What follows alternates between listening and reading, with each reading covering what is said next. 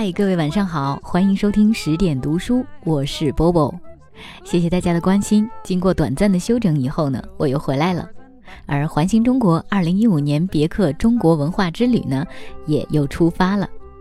这一路走来啊，我们穿越过长安，听过敦煌壁画的传说，探秘过楼兰古城，也了解过丝路上的倩影。而接下来我们要重走的是海上丝绸之路。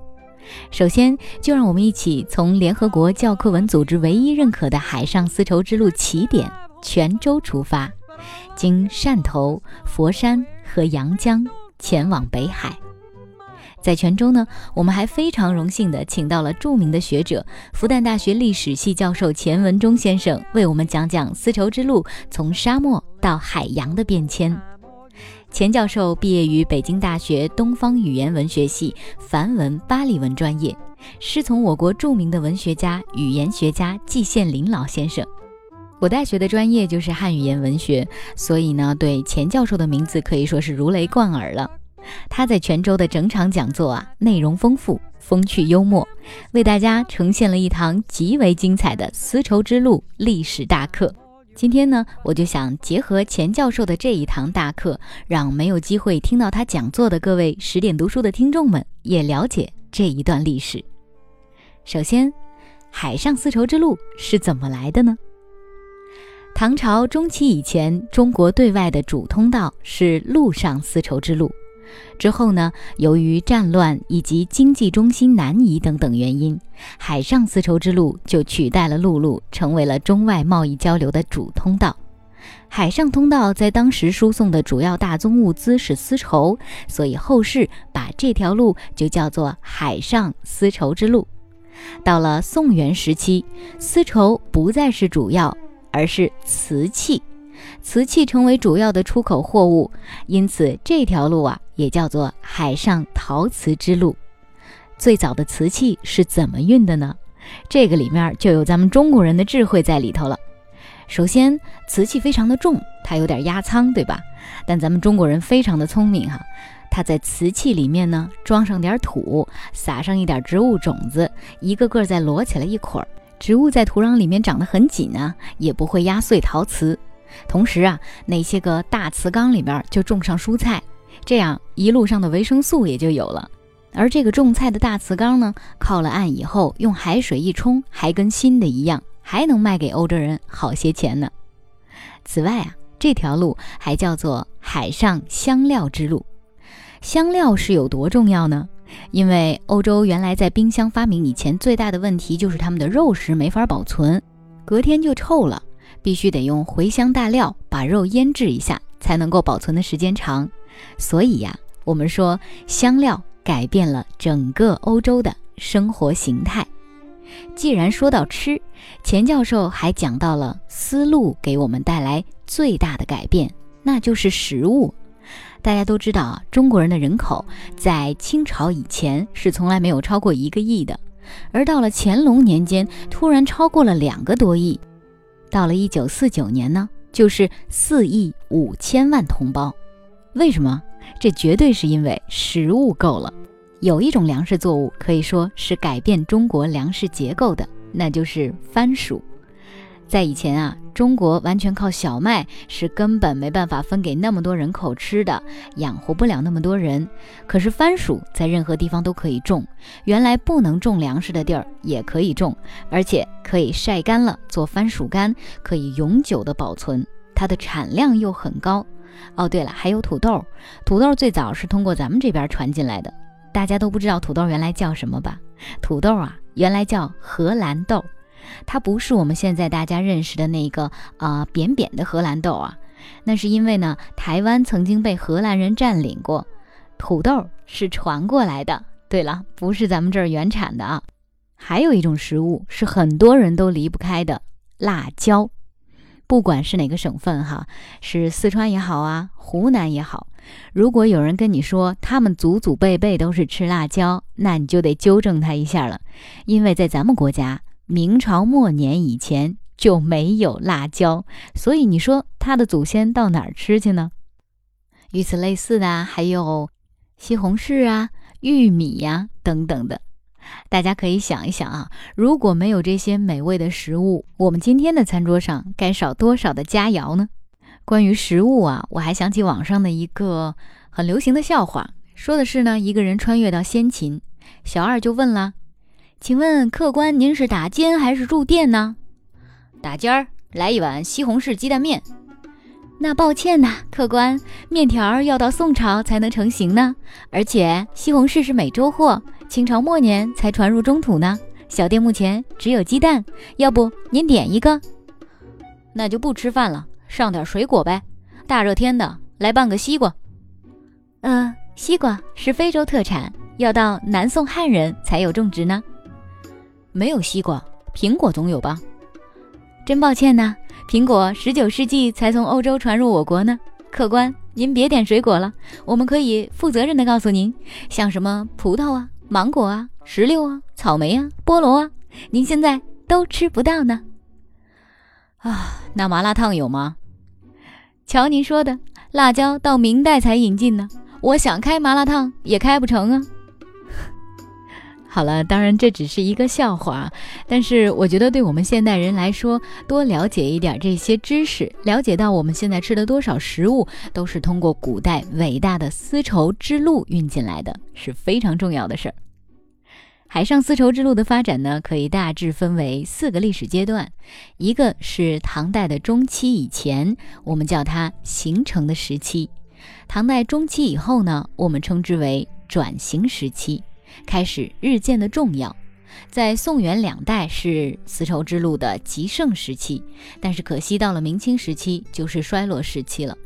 在极盛时期的时候，也就是一千多年前的泉州，几乎它的地位就相当于今天的纽约。那个时候啊，西方称泉州为刺桐。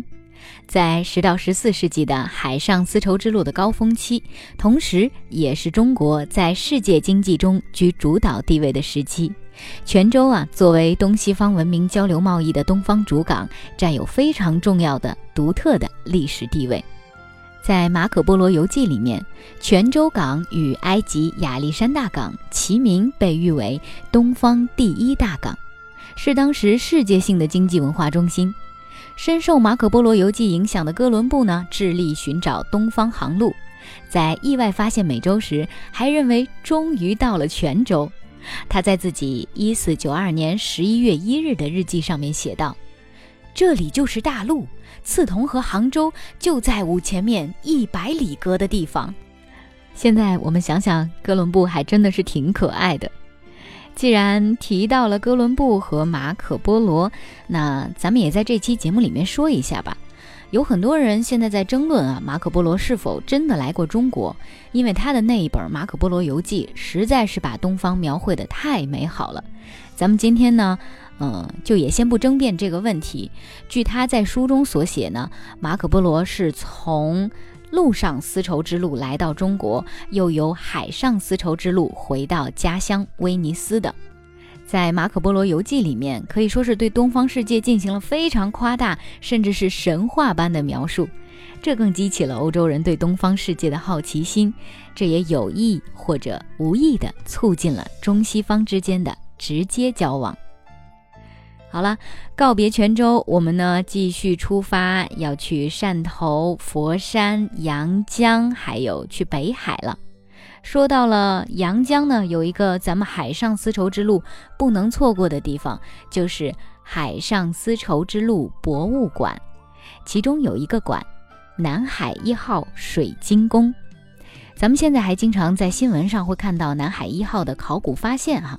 早在上世纪的一九八七年的八月，直属于中国交通部的广州打捞局和英国海洋探测公司，在广东阳江海域寻找东印度公司沉船的时候，在一条古沉船里面意外地打捞出了金银器、锡器和陶瓷器等珍贵文物两百多件，经鉴定。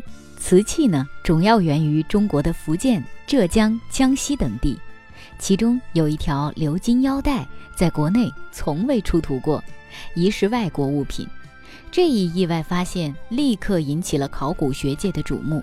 据中国考古专家判断，这艘沉船极有可能是与海上丝绸之路有关。自1987年被发现到2007年整体打捞上岸，沉睡海底800多年，意外被发现的南海一号入住了广东海上丝绸之路博物馆的水晶宫。考古工作者们按照模拟埋藏环境保护法方案，以特殊的田野考古方式发掘水下沉船遗址。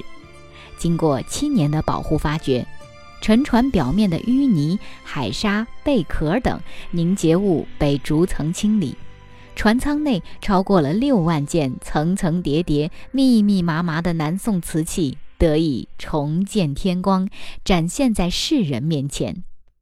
这究竟是一艘怎样的沉船？它又经历了怎样的故事？谁拥有这些珍宝？又打算运往何方呢？南海一号还有众多的谜团等待揭晓。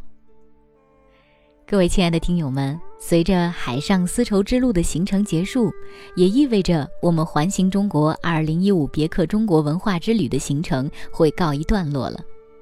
环行中国2015别克中国文化之旅于8月24日启程，车队呢重走了古代丝绸之路和海上丝路的起点。此次环行中国车队由别克 SUV 家族昂科雷、昂科威、昂科拉组成，同时别克也携手 NGC 美国国家地理频道，打造《Route Awakening》系列纪录片的第二季《环形中国—一带一路》。将中国壮美河山和灿烂的千年文明传递给观众。还有咱们的丝绸之路关我神马事的话题依然在进行中，欢迎大家前往新浪微博关注此话题，并且参与讨论。那么你就有机会获得别克提供的精美小礼品。微博上已经有很多小伙伴晒出了奖品，那是非常精美的车模，还有《别处是归客》这本书。新浪微博关注十点读书 Bobo，我会发布相关的微博，让大家参与转发，而且参与话题的讨论的。最后呢，想跟大家说一说这六期的环形中国特别节目做下来我自己的感受。这一路，我通过了语音的方式和小伙伴们分享了很多历史故事，也和大家一起学习了陆路丝绸之路和海上丝绸之路对于我们中华民族的历史意义。它怎么改变了中国，甚至改变了世界？当这一切都清楚地呈现在眼前的时候，我才会更清楚地认识了每天出现在新闻联播里的国家战略“一带一路”的重要价值和意义。相信你们也是一样。所以我特别感谢别克品牌这一次的环形中国活动。我本来以为啊，所谓的合作，不过就是反复在一期节目里面提及这个品牌的名字，但是这一次。别克和十点读书的携手，却让我看到了一个扎根中国多年的百年品牌，和大家一起打开自己的心胸，放远自己的目光，去追寻整个民族的历史和世界文化交流的历史。我感到非常的荣幸，能够代表十点读书完成这一次和别克的合作，也成为十点别克与各位听友之间的桥梁。希望这六期节目可以加深每一位听众。对中国这片土地的热爱，它宽广富饶，它物产丰富，它神秘动人。更重要的是，这片土地上生活着一代代或传奇或平凡的人们，他们演绎着一个个悲欢离合的故事。祝愿每一个亲爱的你，都能够带着对这片土地的热爱，在人生的旅途当中，创造和追逐自己的梦想。今晚就是这样，晚安。